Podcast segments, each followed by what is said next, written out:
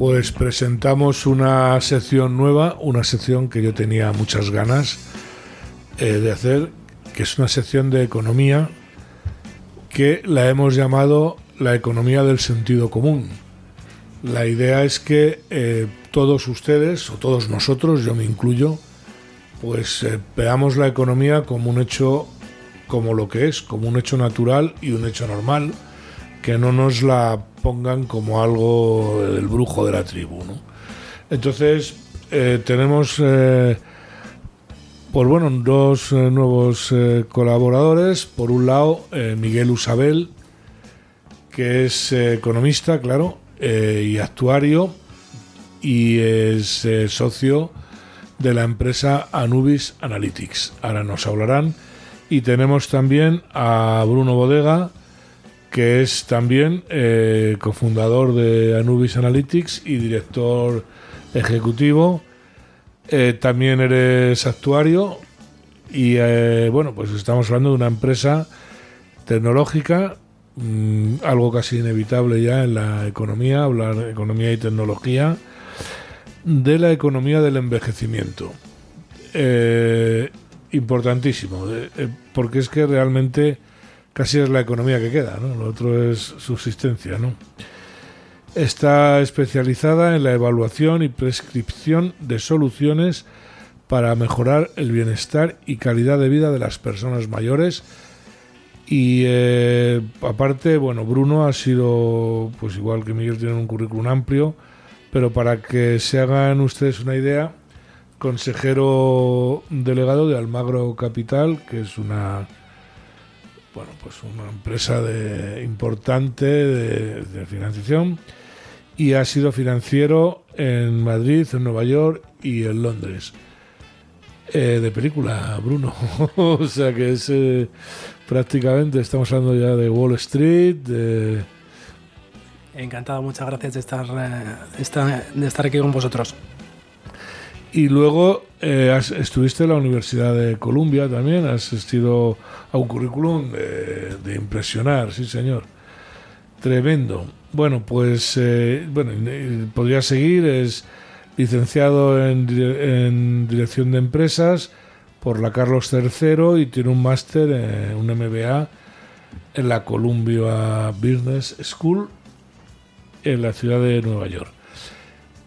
A Miguel, como lo vamos a tener eh, eh, con una frecuencia prácticamente semanal, lo vamos a presentar en extenso otro día, porque con estos currículums que me traéis se nos va se nos va el reto, pero le puedo garantizar que es no es menos impresionante. Miguel, ¿de qué nos queréis hablar hoy? Bueno, primero muy buenas tardes a todos y agradecerte a ti, Enrique, la oportunidad de poder bueno, disponer de este pequeño espacio en tu magazine y, como no, a la audiencia, pues para que, nos haya abierto también las puertas de su casa y de su mente pues a estos nuevos temas de, como, como bien dices en el nombre, la economía del sentido común, ¿vale? Bueno, pues hoy eh, básicamente queríamos hacer dos cosas en este espacio. La primera es, bueno, pues estudiar eh, esta escalada que estamos sufriendo últimamente de estos precios, ¿no? De, la inflación, ¿no? Que nos ataca por todos los lados y nos hace que cada vez que vayamos al supermercado, pues lo que nos valía 50 vale 70 hoy y mañana vale 100 algo que obviamente erosiona nuestra calidad de vida y nos hace preocuparnos mucho. Vamos a dar una pequeña explicación de, entre muchas que podemos encontrar y haremos un análisis basado siempre en datos. ¿vale? Decimos que la economía del conocimiento al fin y al cabo es eh, impulsar, ¿no? es involucrar el, pensamiento crítico dentro de las decisiones personales y económicas que podamos llegar a tener. Para yo entenderte, eh, la economía son datos, no pueden ser otra cosa. O sea, la economía al final se hace con números eh, también con teorías, pero siempre hay un número detrás, ¿no? Entonces, si no se entiende eso, no se puede entender de economía. Usted puede ser jugador de póker o jugador de bolsa y perder tranquilamente en los dos sitios. Pero si no sabe usar los datos, que es lo que queremos hacer aquí. Eso es. La idea principal es primero, bueno, eh, introducir conceptos. A veces oímos conceptos, a veces creemos que conocemos conceptos, pero es mejor que te los expliquen realmente qué significan. Y luego otra cosa muy importante, cómo esos, esos conceptos se vinculan en metodologías, en teorías y cuál es la lógica, el mecanismo implícito de conexión de esos conceptos. Yo creo que con esas dos cosas y el sentido común vamos a ser buenos economistas. Estamos, estamos acostumbrados, eh, no sé, yo soy liberal, yo soy keynesiano, yo soy, eh, no sé, de la escuela de, de... Pero si tú preguntas en economía, nadie sabe, bueno, nadie no, pero la mayor parte de la gente prácticamente no sabe de lo que de lo que está hablando o de lo que económicamente quiere decir. Sí, bueno, yo creo que al final son, son teorías, no hay ninguna teoría mejor que otra, pero sí que hay una explicación mejor que otra de lo que ha pasado, pero no de lo que va a pasar. Eso me interesa, pero para no interrumpirte, sí, de lo que va a pasar lo sabremos y diremos que lo hemos dicho el año que viene, ¿no? Que, como yo dije hace un año y, y ya está, muy claro, bien. porque es muy, es muy curioso, ¿no? Y eso no- me pasa, yo soy docente universitario también, y es muy diferente predecir a explicar. Es muy diferente. Yo creo que predecir, eh, sin- bueno, quizá, eh, ya me voy del tema, pero quizá, es decir, es uno de los problemas que tienen las ciencias sociales, si es que la economía es esto, que no lo sé. Porque tú, eh, la- por la ley de Newton, sabes que si tiras una piedra hace una parábola y cae en un sitio según una fórmula concreta, ¿no? En economía no es tan así, ¿no? Eso es eh, realmente... No, la economía es una ciencia donde la aleatoriedad juega un gran papel. La física, yo fíjate, eh, esta semana yo tenía una conversación con una persona que es química. Entonces, claro, ellos están acostumbrados, los físicos, los químicos, cualquier persona que trabaja en, bueno, en estas áreas, vamos a decir, científicas, están acostumbrados a, digamos, la certeza. Es decir, el modelo, ellos lo llaman ley. Yo lo llamo modelo, ellos lo llaman ley. Y si dices modelo se enfadan. No son, Ya, le- son leyes. son leyes. Claro, uno, en, la, en la- en la economía no hay leyes, hay modelos. ¿Y qué diferencia la ley de un modelo? La intervención mágica de la aleatoriedad, del riesgo. De alguna manera podemos decir que hay tantas variables sueltas Eso. que es imposible hoy por hoy. O que simplemente la aleatoriedad está dentro del modelo. Esto pasa con la física cuántica. La física cuántica es- Correcto, es, la claro. primera física Claro. que no es determinista. Claro. Es una física que de forma, digamos, eh, en su ADN tiene la aleatoriedad, tiene el azar, tiene el riesgo. Y eso un físico, vamos a decir, newtoniano o un químico, no lo ve tan claro. Es decir, no es capaz de entender que en ciertas áreas de- de- del conocimiento humano no es que mm, no hayas llegado al conocimiento suficiente para tener un modelo explicativo 100%, sino que simplemente la aleatoriedad es parte del Te juego. puedo decir que yo le explicaba malamente, a mi manera, a un amigo un día la, la teoría cuántica y le hablaba de la probabilidad de que una partícula estuviera, no sé, se enfadó conmigo, ¿no? se creía que le estaba tomando el pelo, ¿no? Pero porque cuesta entenderlo, decir, o está o no está, o pasa, y eso le pasa a- Claro, pero fí- fíjate que llega, eh, eh, incluso Einstein decía que Dios no juega a los a dados. los dados, correcto. Y sí juega. Claro, claro que juega, claro. Así Está es. claro. Entonces, curioso. Entonces, para que te hagas una idea, el, el actuario de seguros, que es un tipo de economista, Mm. eh, es, una, es un tipo de economista donde el azar, el riesgo, en definitiva, esa incertidumbre está, digamos, en nuestro ADN, está en nuestro quehacer diario. O sea, por, por, yo sabes que siempre, y lo, digo en todos los programas, pero bueno, me tiene que oír mi madre y escuchar y entender, ¿no? Eh, de alguna manera vosotros sois eh, los adivinos o los predictores, no sé si esa palabra es correcta, del- de lo que puede pasar. Jugáis con esa aleatoria. Eso es.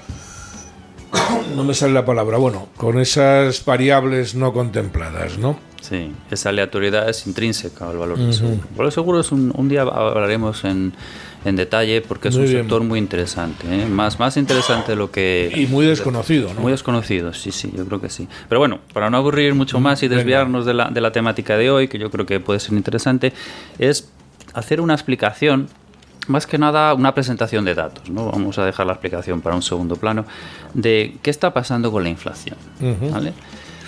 políticamente es una, obviamente es una de las claves ¿no? del discurso, ¿no? de la ofensiva o contraofensiva política, pero vamos a estudiar datos, ¿vale? Entonces, lo primero que podemos ver las series temporales es que de febrero del 2021 a febrero de 2022 es cuando empieza la escalada de inflación.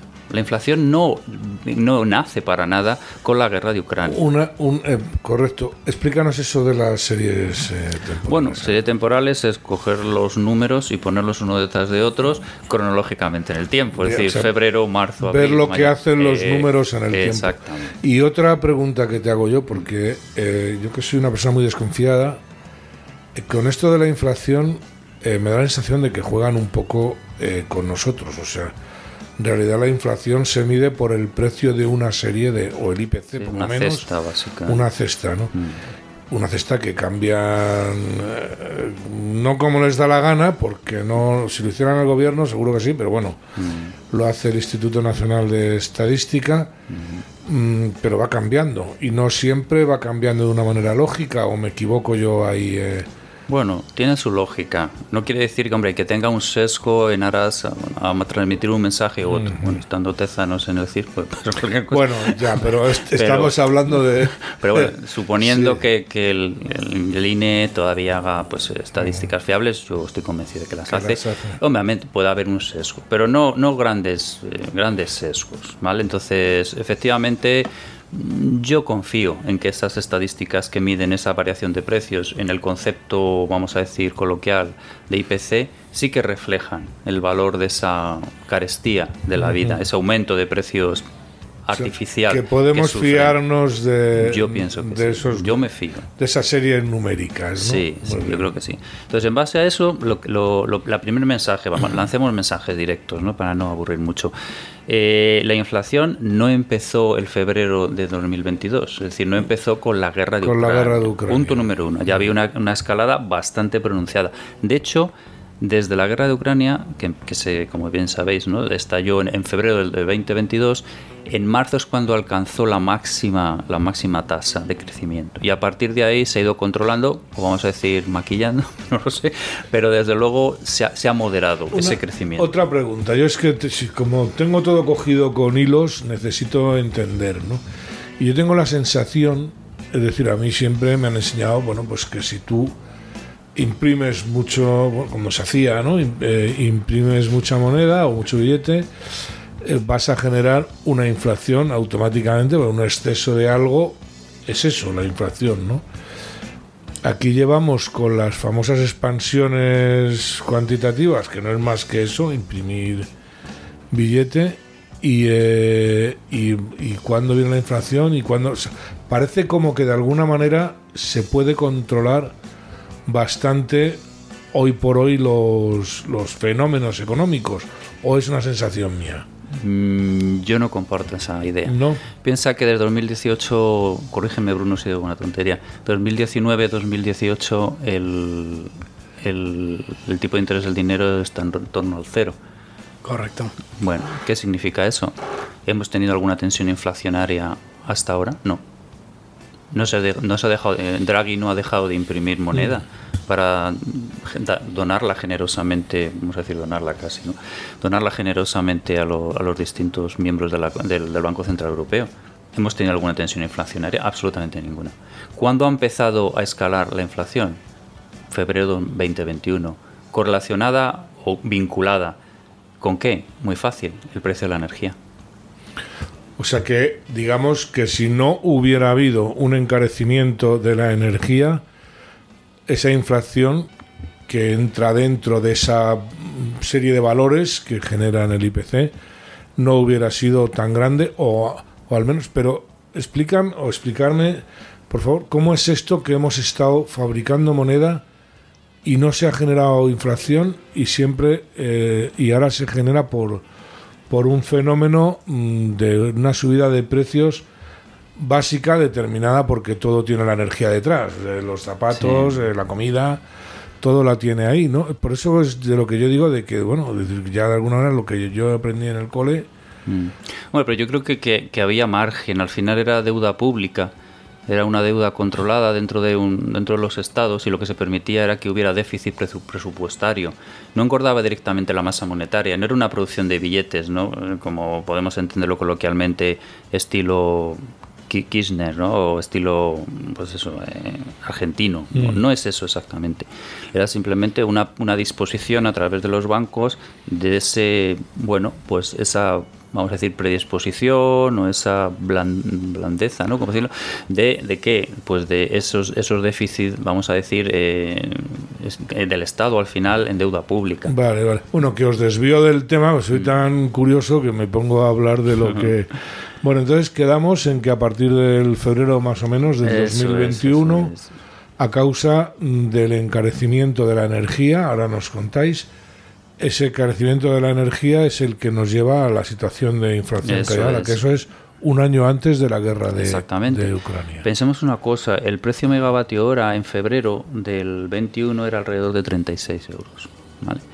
Y en marzo del 22, es decir, bueno, en plena inicio de la guerra, llegó a 294.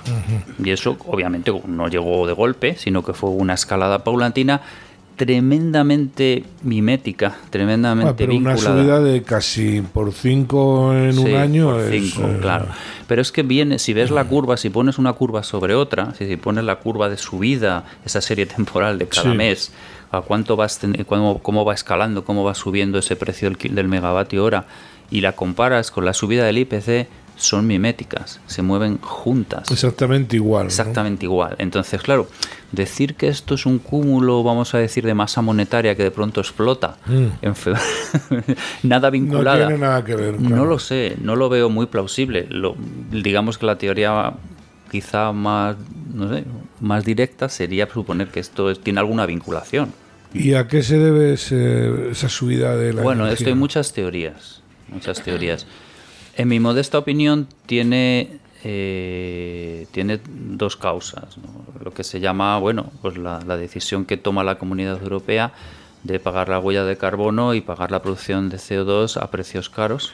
Vale, eh, voy a explicar, si me equivoco me lo decís, ¿eh? porque para que se entienda hace tiempo, en esta yo le llamo religión climática, no sé, que habrá gente que no esté de acuerdo, pero se decidió que por generar carbono había, había que, pagar, que pagar, ¿no? Y entonces se pusieron unos cupos del carbono que podía generar cada industria o cada país, ¿no? Con lo que se generó un mercado, porque se vendían los derechos de generar carbono. Es correcto lo que estoy diciendo. Sí, sí, totalmente. Eso, ese, esa, digamos, política, porque no deja de ser más que una actuación política es lo que lleva a, ese encarecimiento, en primer lugar. ¿Lo estoy entendiendo? Sí, sí, sí. Esa es una posible explicación. No, no sé en qué porcentaje, pero desde luego está ahí. Y el segundo, y yo creo que muy importante en España, es la decisión que toman las autoridades que podrían cambiar. ¿eh? Esto que voy a decir mm, lo hacen porque realmente quieren hacerlo, ya veremos por qué. ¿no? Em, de pagar eh, el, este kilovatio, este megavatio, al precio de la energía más cara. Es decir, en el mix energético, lo que se conoce como mix energético, el mix básicamente es el, porcentaje, vamos a decir, de tipos de energía que, conforman, digamos, el consumo total, o la producción total. Tenemos la hidráulica, la de carbón, nuclear y las renovables. ¿Qué sucede con una energía renovable? La, energía renovable tiene muchas ventajas y tiene muchas desventajas como cualquier, digamos, medio de mm. producción pero entre sus desventajas es el precio y la eficiencia. ¿Qué significa? Que si tú decides pagar el megavatio a la, digamos, a la forma de producir la más cara, que en este caso sería la renovable, estás penalizando mucho, estás pagando mucho. ¿Y por qué se hace eso? Hombre, pues ¿quién se beneficia? Pues obviamente los lobbies, los lobbies de renovables que dominan mucha parte del Parlamento Europeo. Eh, sigue siendo más una cuestión política. Es verdad, si yo obligo a pagar la energía nuclear o, o, una energía hidráulica al mismo precio que la energía más cara, mato la competencia. Exactamente. Y, encareces tremendamente el precio. Pero lo curioso de todo esto es que es algo que no solamente es único en España.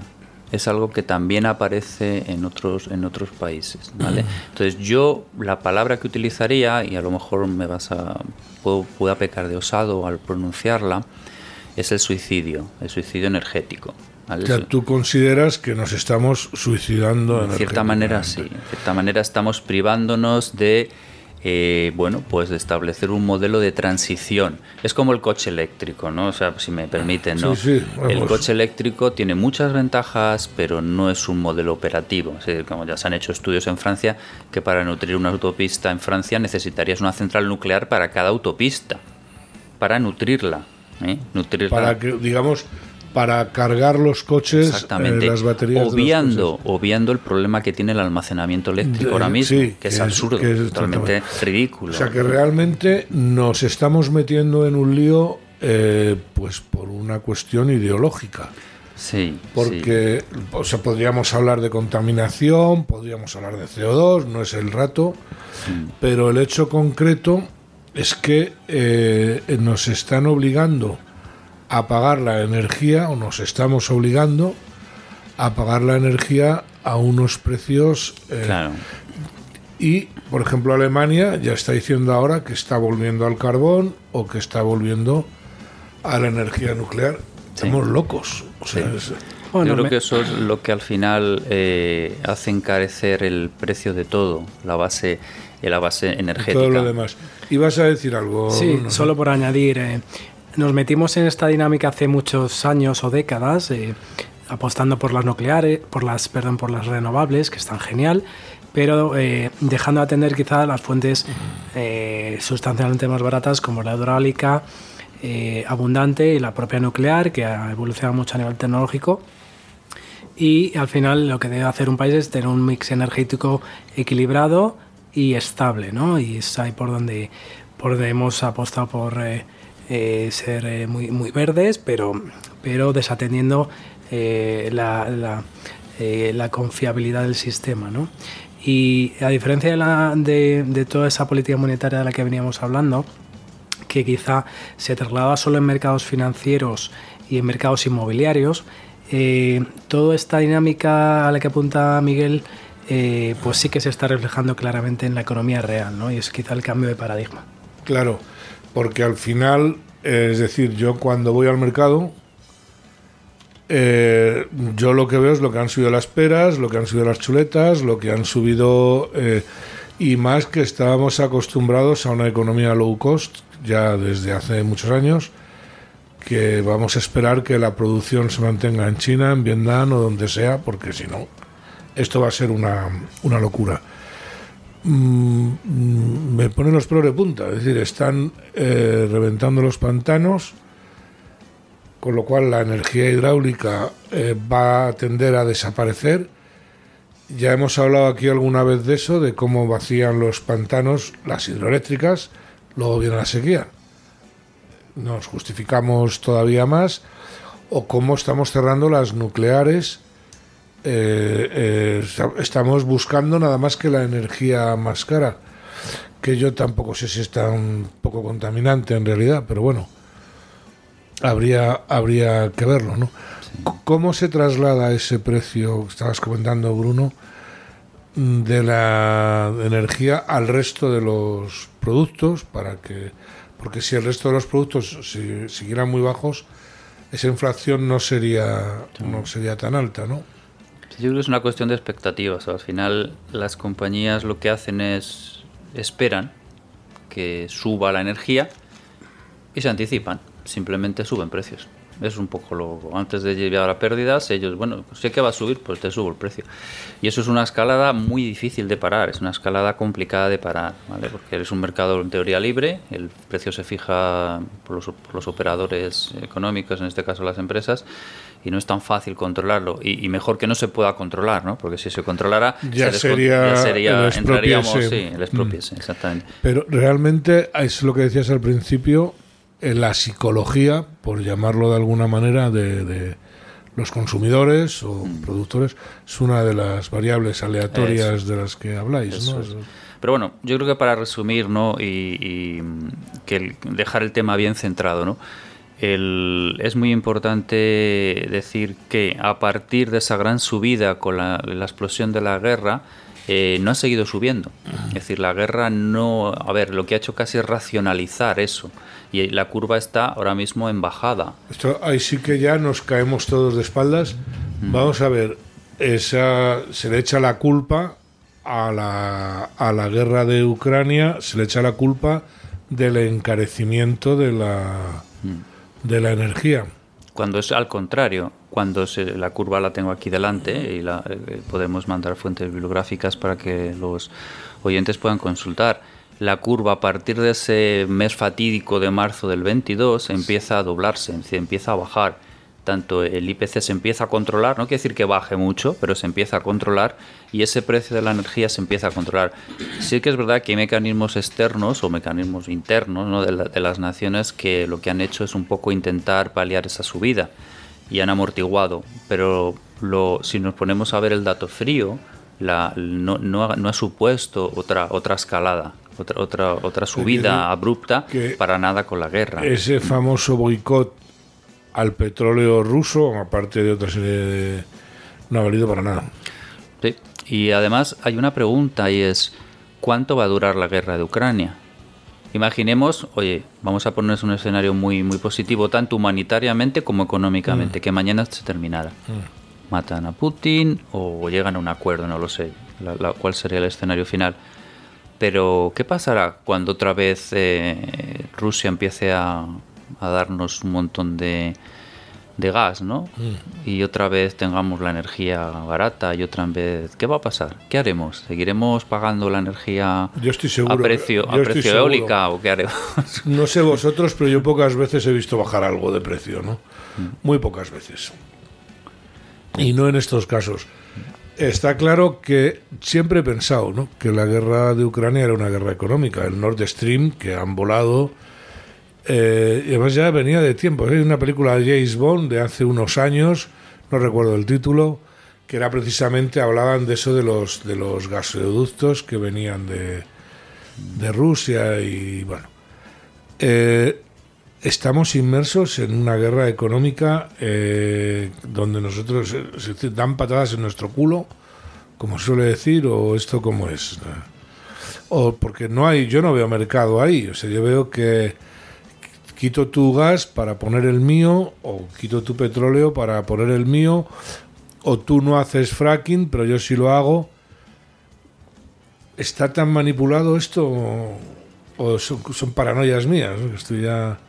Hmm. Bueno, hay algunos intereses económicos eh, abismales para ver quién importa gas a Europa o, energía en general, eh, que es claramente deficitaria porque nos hemos querido convertir en deficitarios desde el gas americano licuado, por supuesto las fuentes rusas, y por otro lado hay otra, otro frente abierto a, nivel geopolítico para tratar de, de asegurar nuestros eh, suministros eh, a todos los niveles, desde la tienda de la esquina hasta el consumo de cualquier tipo de, alimento, de independizarnos de la dependencia que podemos tener de Europa del Este o de, y por supuesto de Asia, ¿no? de China.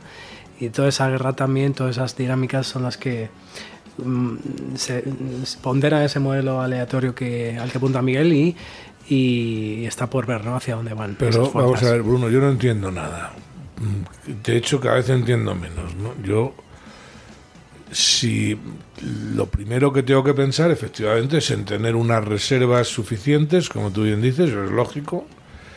Y lo segundo, en que sea lo más barato posible, ¿no? porque eh, esto al que no beneficia es a los que vamos por la calle. Es decir, está claro que está causando un empobrecimiento mm, de la mayor parte de la gente.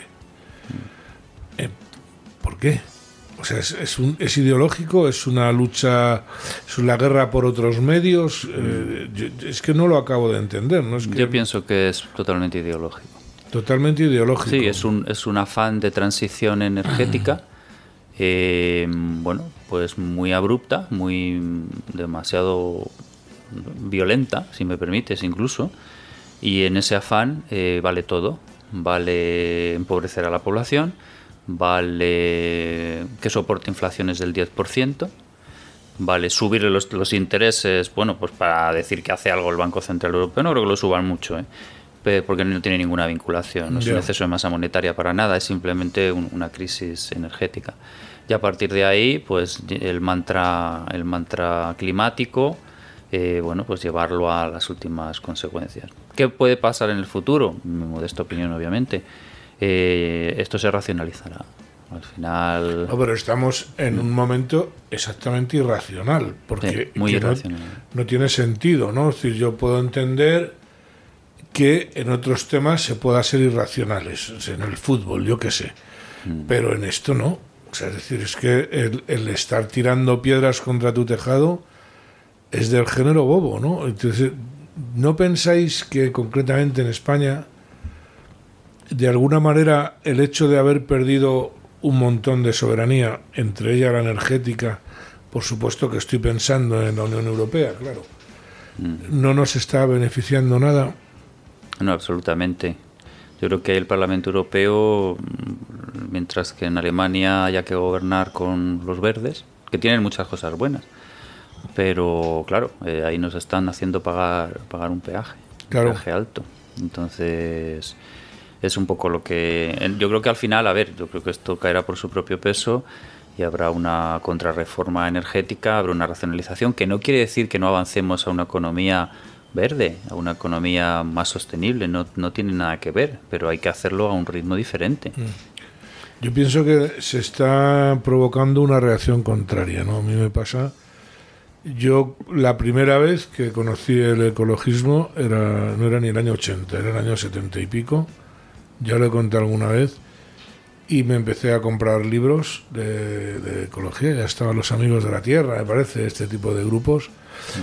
Eh, vamos, al 2000 no llegábamos, ¿eh? O sea, nos, nos profetizaban el apocalipsis, eh, la debacle total, o sea, los como ahora, ¿no? Las ciudades cubiertas de agua, y cuando llega, no el 2000, no, ya llega el 90 y ves que es que está todo más o menos. Mm. ¿Desde dónde está la ciencia ahí, no? O sea, porque... Creo que se mezclan conceptos. O sea, al final, ¿es deseable que, por ejemplo, Madrid tenga un parque de coche eléctrico? Es deseable porque obviamente sí que es verdad que hay una producción de ciertos bueno, pues componentes de, combustión que son nocivos, son molestos y huelen mal, ¿no? También es cierto que los coches cada vez son más sofisticados y es menos la, la producción. Pero bueno, vamos a decir, ¿sería bueno que Madrid fuera eléctrico? Bueno, podríamos decir que sí, podría ser bueno. Pero a nivel ciudad, a nivel local. ¿Eso realmente implicará una, un, una, frenazo al, cambio climático? Absolutamente no. Claro que no. Sí, porque eh, y justo ahora ha estado esta reunión del, G, del G20, ¿verdad? Y es un problema claramente global, el impacto climático es global y, y el impacto de los europeos y los ciudadanos europeos es eh, ínfimo comparado con, con el, eh, lo que se hace en países más en desarrollo donde que nosotros tengamos varios cubos de basura, que es fantástico, y una muy buena educación eh, eh, como ciudadanos, es ínfimo comparado con quemarle neumáticos de forma industrial fuera de Europa, ¿no? Claro. Entonces, bueno, es todo muy relativo. Claro. Es que yo siempre vivo con, con la con la pensamiento este de, español desconfiado porque estamos acostumbrados a que nos timen tanto, ¿no? Que es dice, bueno, este es otro timo, ¿no? Evidentemente, el cambio eh, del parque automovilístico es un negocio. Es un negocio mm, tremendo. Yo he llegado a oír, no sé si es cierto, que no hay coches eléctricos de segunda de segunda mano, creo que no puede haberlos, ¿no? Si tú te pones a mirar el número de coches de segunda mano que circulan por España, donde todos somos unos manitas y, eh, y esto me lo arreglo yo, Mm, se van a vender muchos coches, se van a vender muchísimos, pero mm, va a perjudicar a muchísima gente. No es el bien común el que se busca. ¿no? no, para nada. Aparte, claro, cuando tú compras un vehículo siempre tienes un valor residual que puedes vender a mercado para luego comprarte otro. Parece ser, como tú bien dices, tampoco soy un experto, pero parece ser que el coche eléctrico no tiene ese valor residual Y luego, obviamente, lo que todo el mundo, todos vemos, el, almacenamiento de la energía ahora mismo no tiene, no, tiene visos de ser eficiente, funciona, ni eficiente ni cómodo. Mm. Bueno, es eficiente, pero es cómodo. Es una pila del reloj que se la cambia, se la van a poner, pero es que no, no puedes cambiársela. Mm. Entonces, cuando la energía, el coche eléctrico será una solución, en mi modesta opinión, cuando las pilas sean intercambiables y sea como antes iban los, los taxistas a las gasolineras y cambiaban una bombona por otra. Exactamente. Ese día el, el, coche eléctrico podría tener un sentido. A lo mejor sí, lo tiene, no lo sé. Pero si eso no se produce es imposible.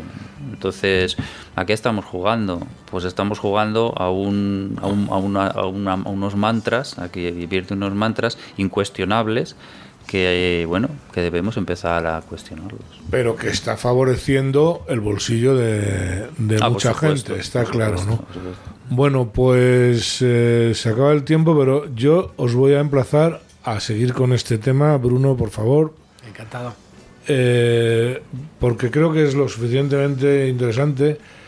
Yo sé que os saco un poco de la economía que es vuestro medio pero eh, los que no tenemos tanto conocimiento, preguntamos, preguntamos así, ¿no?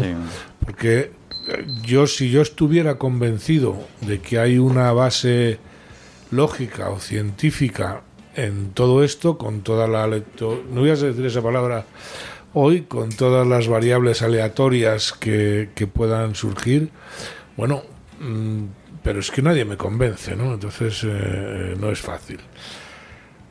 Ha sido muy instructivo, ha sido muy interesante, pero y seguiremos la, la semana que viene. Bruno, por favor, no nos falles. Miguel, la sección ya es tuya, economía del sentido común o con sentido común y eh, yo creo que les va les va a gustar mucho a nuestros oyentes. Bueno, intentaremos sacar estos temas de sentido común. Estamos hablando con el sentido común. Con el sentido común. Y con este sentido común, pues intentaremos que también los oyentes pues lo apliquen a sus decisiones económicas. Y con el sentido común, pues mira, hacerte millonario a lo mejor no te haces, pero quizá no, no pierdas dinero y tomes unas decisiones casi acertadas. ¿no? Sí, eh, sí, yo pongo siempre el ejemplo de las quinielas, ¿no? Tú puedes jugar en las quinielas en una peña quinielística donde utilizas ordenadores y a lo mejor al final de año te vas con 500, 400, 600 euros, no te has hecho millonario, o puedes jugar tú solo eh, a ver si ganas. Casi seguro que pierdes siempre, ¿no? Es un poco eso. Bueno, no nos da para más. Eh, seguiremos con el, con el tema que a mí, desde luego, me parece interesantísimo. Muchísimas gracias a los dos y hasta el próximo programa. Muchas gracias.